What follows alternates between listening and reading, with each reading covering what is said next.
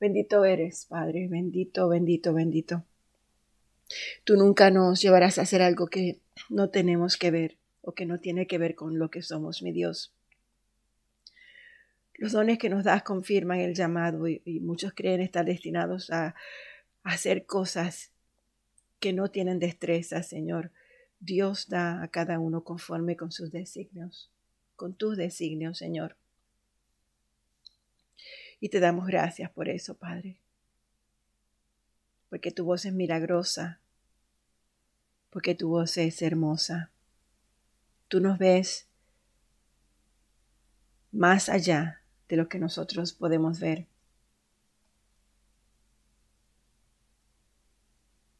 Tú tienes un plan, un plan que despeja el camino. Y te damos gracias por eso, Señor. Gracias, mi Dios, por este día. Gracias, Espíritu Santo, por estar con nosotros. Y gracias porque sabemos que tú nos llevas de vuelta. Tú nos llevas de vuelta, mi Dios. Gracias. Hoy venimos a ti con un corazón simple, con un corazón necesitado de ti, con un corazón listo para recibir tu palabra, con un corazón necesitado, Señor, más que nada eso, necesitado de que des fortaleza, de que des dominio, de que nos llenes de tu luz y de tu poder. Gracias por, porque es divino saber que podemos venir a ti. Qué lindo es saber abrir nuestros ojos y decir, gracias mi Dios. Buenos días, Padre. Buenos días, Espíritu Santo. Qué lindo es reconocer la presencia de Él en nuestras vidas en cada segundo. No importa las noticias, no importa las cosas que sucedan a nuestro alrededor, si estamos bien aferrados a Él, sabemos sabemos que tendremos todo, todo lo que necesitamos para vivir nuestro día. Así que Dios, gracias por eso. Gracias por ese poder que nos das a través de la oración. Gracias porque tu presencia estará con nosotros para guardarnos del temor y porque tus promesas nos capacitan para decirle no a todo aquello que nos aleja de ti. Gracias porque tu amor nos quitará todo aquello que tiene temor, que tiene gusto, olor, sabor a miedo.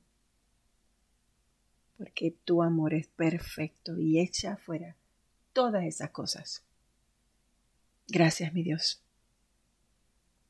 Nos rendimos en honor hoy en todo sentido. Permítenos mostrarte nuestro amor y nuestra adoración por todo lo que tú eres a través de todas las cosas que hagamos en el día de hoy. Permítenos, Señor, ser verdaderos representantes tuyos, especialmente hoy, mi Dios. Para aquella persona que se cruce nuestro camino, para aquella persona que necesita una palabra de aliento, para aquella persona que esté sufriendo, llorando la pérdida de un ser querido, para aquella persona que tenga noticias graves del médico, para aquella persona que se sienta sola, sola en estos momentos, Señor. Te pedimos, mi Dios, te pedimos en este momento que traigas esa luz, que traigas esa paz que traigas salud a todo aquel que en este momento necesite tu mano poderosa. Bueno, mis hermanas, buenos días, hermanos. Hoy continuamos con la lectura de la palabra primera de Samuel, capítulo 11, cuando ya Saúl fue ungido como rey de Israel a petición del pueblo y como una concesión de Dios para ellos, dejándoles saber que Él sabía, Él reconocía que la petición de un Dios, que la necesidad de algo fuera de Dios era una manera de darle la espalda a Dios. Samuel sintió dolor, sintió angustia cuando le pidieron en un rey porque él sentía que no era necesario, que cuando tenemos a Dios en nuestra vida no es necesario ningún intercesor, no es necesario nadie en el medio entre Dios y nosotros. Nosotros podemos ir directamente a nuestro Dios y Él nos escucha. Podemos hablarle directamente a Él y Él responde.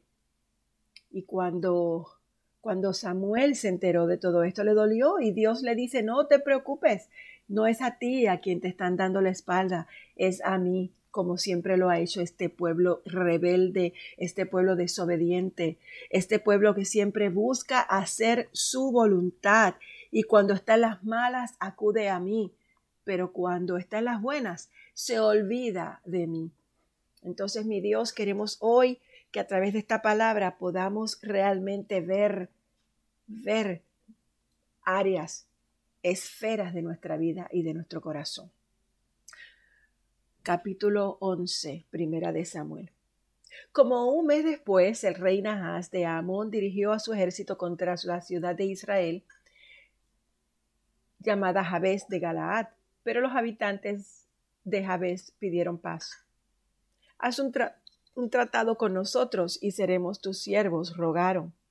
Está bien, Dionás, pero con una sola condición. Le sacaré el ojo derecho a cada uno de ustedes para deshonrar a todo Israel. Danos siete días para enviar mensajeros por todo Israel, respondieron los ancianos de Jabes. Si nadie viene a salvarnos, aceptaremos tus condiciones. Cuando los mensajeros llegaron a Gibeá de Saúl, y le contaron al pueblo acerca de su aprieto, todos se echaron a llorar. Sabía, Saúl sabía lo que estaba pasando y había estado arando un campo con sus bueyes y cuando regresó a la ciudad pregunta qué les, qué les pasa, porque están tan llorando, porque están llorando. Así que le contaron del mensaje de Jabez. Entonces el Espíritu de Dios vino con poder sobre Saúl y se enojó mucho. Así que tomó dos bueyes, los cortó en pedazos y envió mensajeros para que los llevara por todo Israel con el siguiente mensaje. Esto es lo que le pasará a los bueyes del que se niegue a seguir a Saúl y a Samuel a la batalla. Entonces el Señor hizo que la gente tuviera miedo del enojo de Saúl. Por lo tanto, todos salieron a la guerra como un solo hombre. Cuando Saúl los movilizó en Besek, se dio cuenta de que había trescientos mil hombres de Israel y treinta mil de Judá. Entonces Saúl envió a los mensajeros de regreso a Jabes de Galaad para decir, los rescataremos mañana antes del mediodía. Cuando llegó el mensaje hubo gran alegría en toda la ciudad. Así que los hombres de Jabes dijeron a sus enemigos, mañana iremos a ustedes y podrán hacer con nosotros lo que quieran.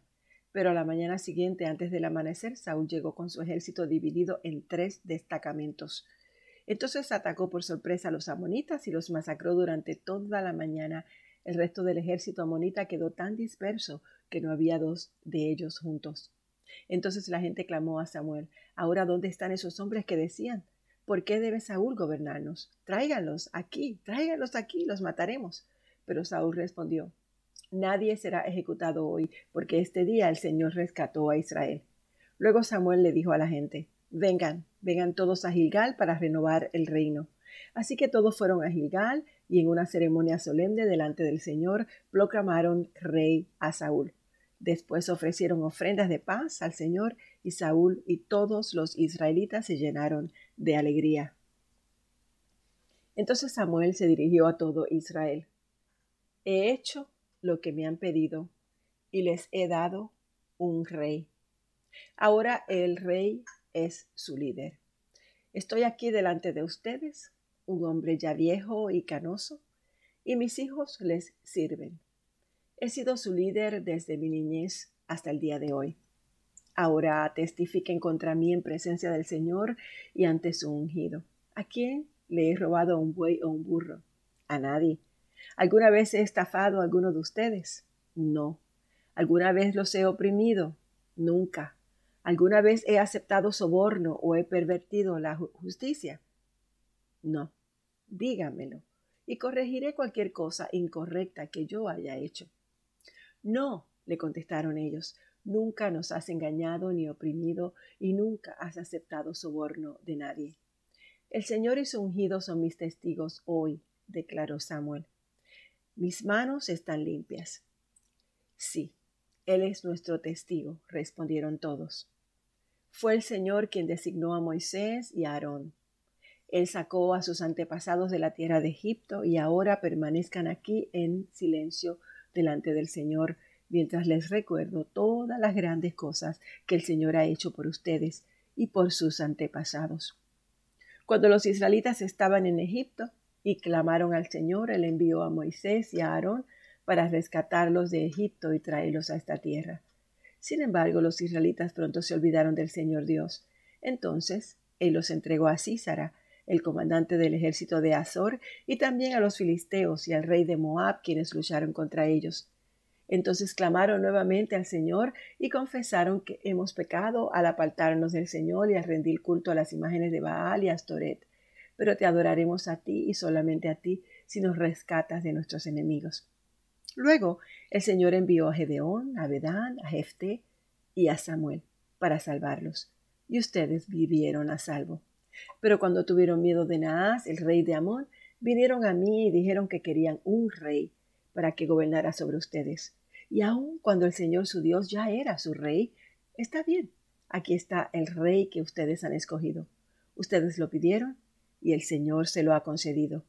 Ahora, si ustedes temen al Señor y lo adoran, si escuchan su voz y no se rebelan contra sus mandatos, entonces tanto ustedes como su rey demostrarán que reconocen al Señor como su Dios. Pero si se rebelan contra los mandatos del Señor y rehusan escucharlo, entonces su mano será tan dura con ustedes como ha sido con sus antepasados. Ahora quédense aquí y vean la maravilla que el Señor está a punto de hacer. Ustedes saben que nunca llueve en esta época del año durante la cosecha de trigo.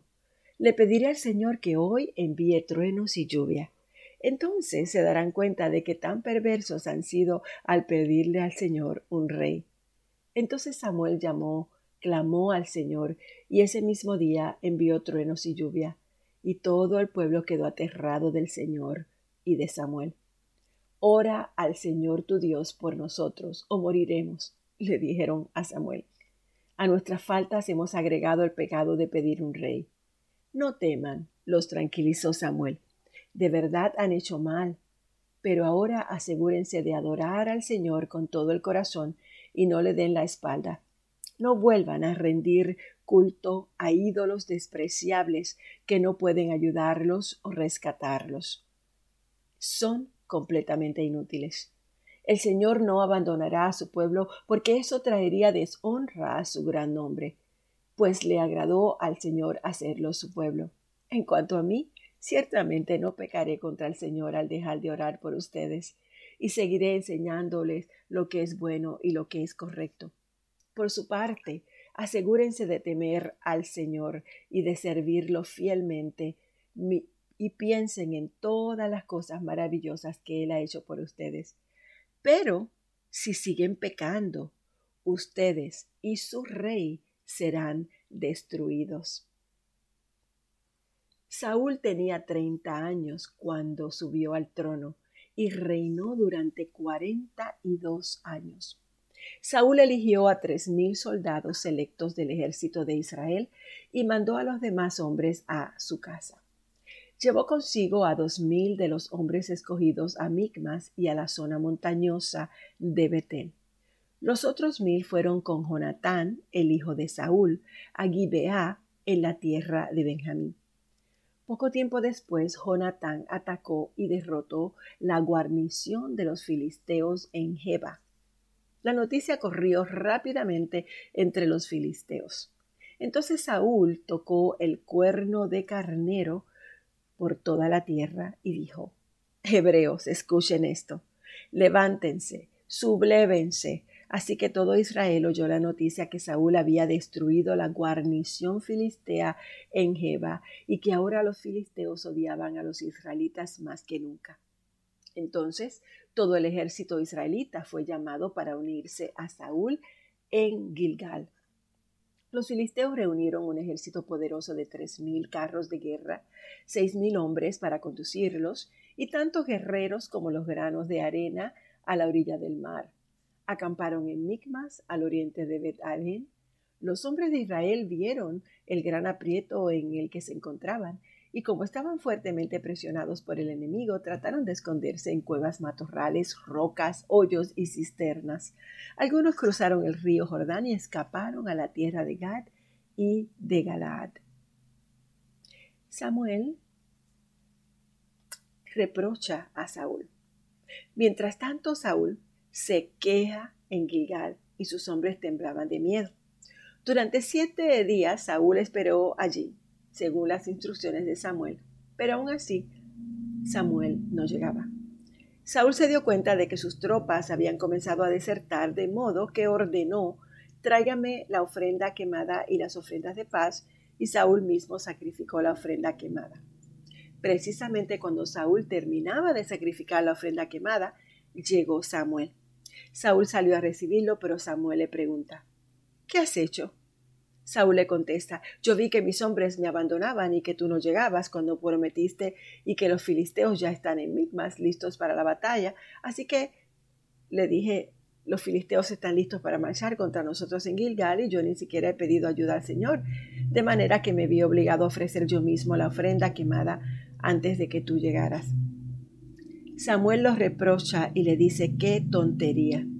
No obedeciste al mandato que te dio el Señor tu Dios si lo hubieras obedecido, el Señor habría establecido tu reinado sobre Israel para siempre. Pero ahora tu reino tiene que terminar, porque el Señor ha buscado a un hombre conforme a su propio corazón. El Señor ya lo ha nombrado para ser líder de su pueblo, porque tú no obedeciste el mandato del Señor. Después Samuel salió de Gilgal y siguió su camino, pero el resto de las tropas se fue con Saúl a, encontrarse con el ejército de de Gilgal subieron a Gibea en la tierra de Benjamín. Cuando salió, cuando salió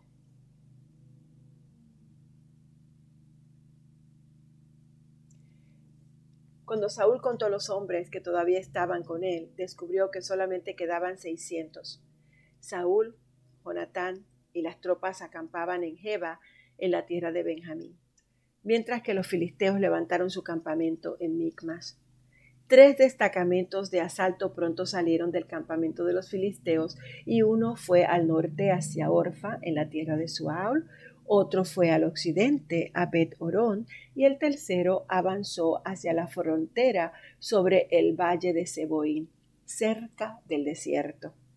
No había herreros en la tierra de Israel en esos días, y los filisteos no los permitían, por miedo a que forjaran espadas y lanzas para los hebreos.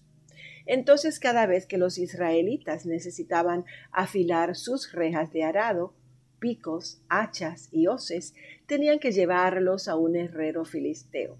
Lo que cobraba era lo siguiente, ocho gramos de plata por afilar una reja de arado o un pico y cuatro gramos por afilar un hacha o hacer la punta de una aguijada para bueyes. Por eso, el día de la batalla, nadie del pueblo de Israel tenía espada o lanza, excepto Saúl y Jonatán.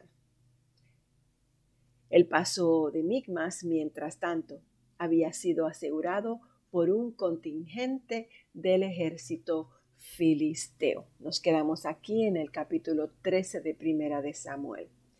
Te damos gracias, Señor, por tu palabra. Gracias por escucharnos a nosotros. Gracias por escuchar nuestros ruegos ante ti. Y te pedimos en especial en el día de hoy que nos sigas haciendo a nosotros una bendición para los demás. Te entregamos todos nuestros temores y te pedimos que nos los quites para que ya no vivamos con temor a nada. Porque tú, Señor, eres nuestra luz y eres nuestra salvación. Tú eres la fortaleza de nuestras vidas y nos podemos preguntar claramente, ¿de quién podemos temer? Sé que tú no nos has dado un espíritu de temor, sino que nos has dado amor, poder y una mente sana.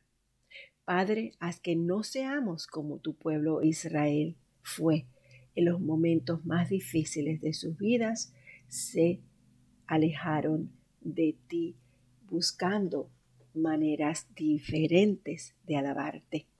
En los momentos alegres se regocijaban y se dejaban caer nuevamente en las cosas del mundo.